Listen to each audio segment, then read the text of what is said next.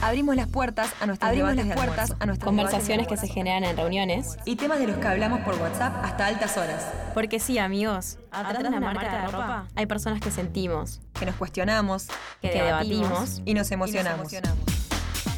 ¿Por qué hacemos lo que hacemos?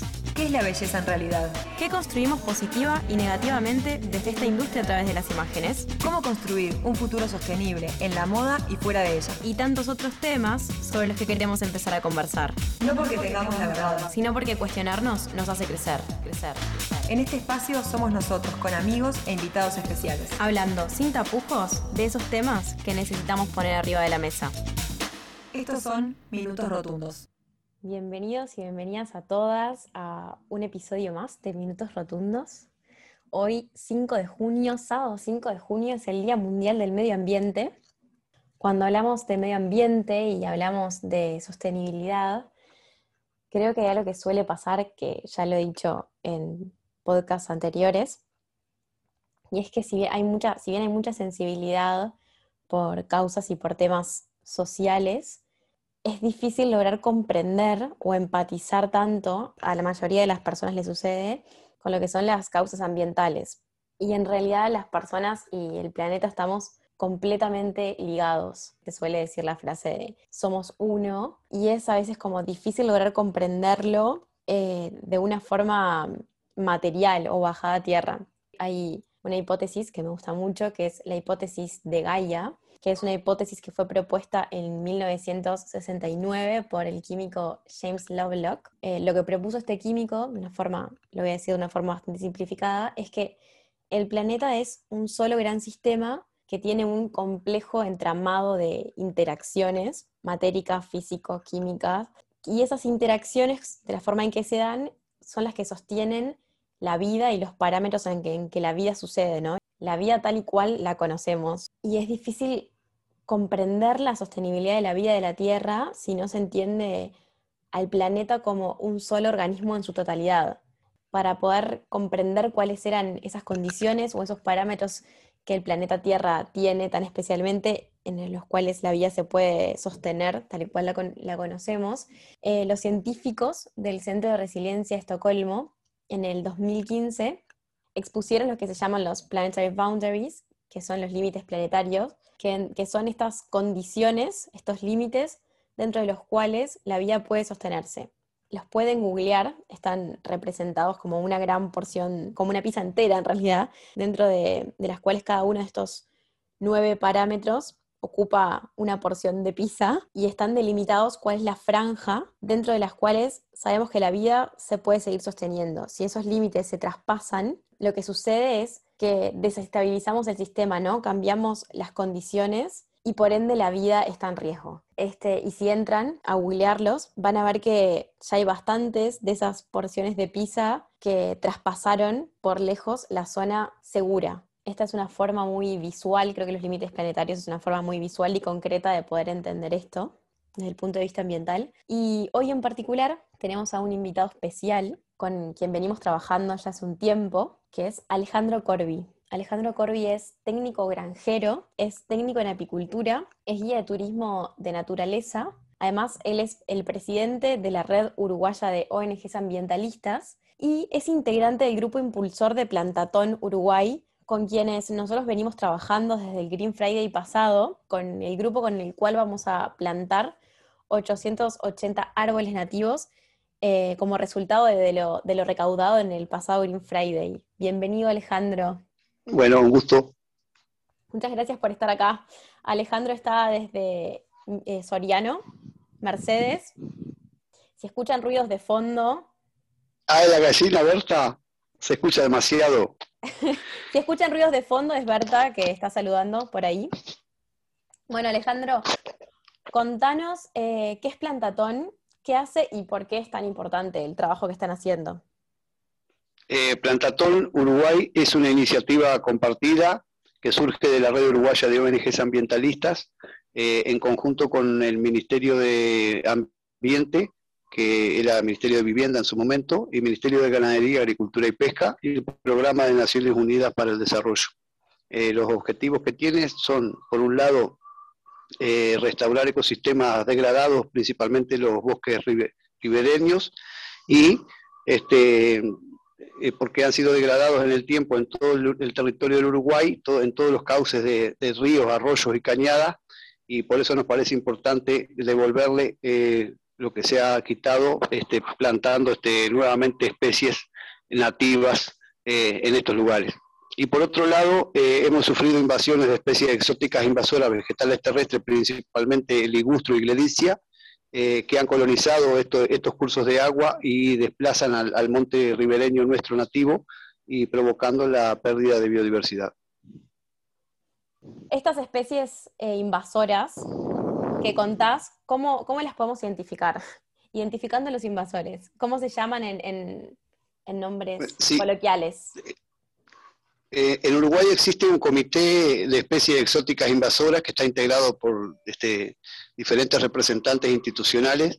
Eh, en mi caso participo en él por la red y, ahí se determinan cuáles son las principales especies exóticas invasoras en Uruguay de acuerdo a justamente el, poder que tienen. Entonces, en, lo que refiere a plantas, porque también hay animales exóticos invasores, como el chancho jabalí, por ejemplo, en nuestros montes, y en cuanto a plantas, estas dos, los montes ribereños que, te nombraba previamente, que es el ligustro y la gledicia, eh, son las especies que más se ven en todo el territorio.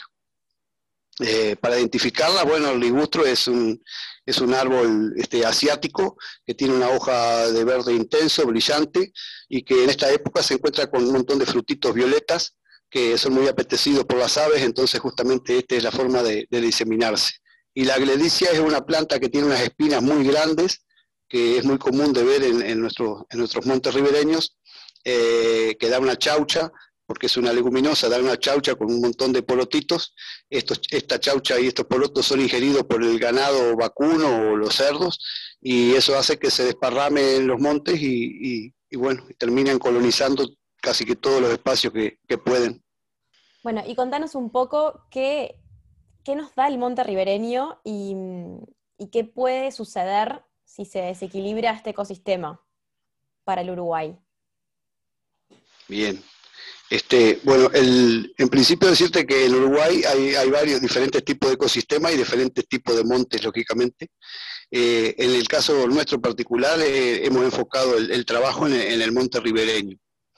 Eh, ¿Por qué? Porque, bueno, Uruguay, por, debido a la, al bajo nivel de precipitaciones que tiene, eh, está cubierto un 70-80% de pradera, o sea, lo que es la pampa eh, uruguayo, argentina.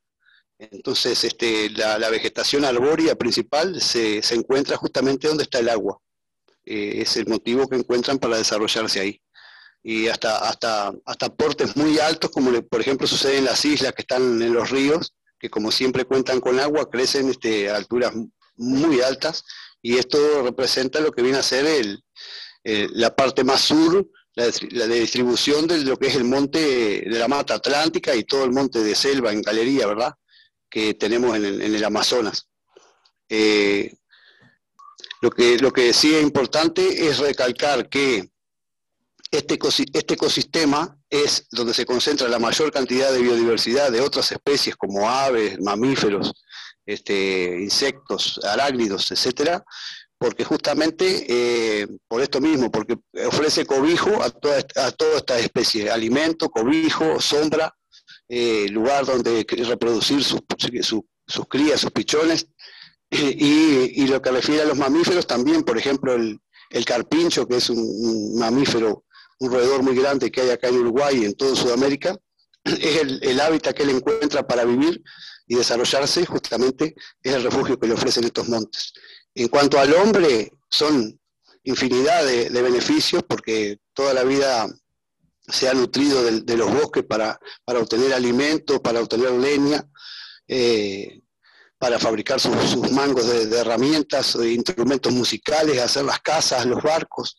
O sea, el monte es infinidad, eh, son infinitos los, los beneficios que, que nos brindan. Eh, regulan los el, nivel de, los, de, las inundaciones, por ejemplo, lo que se llama los pulsos de inundación en las planicies.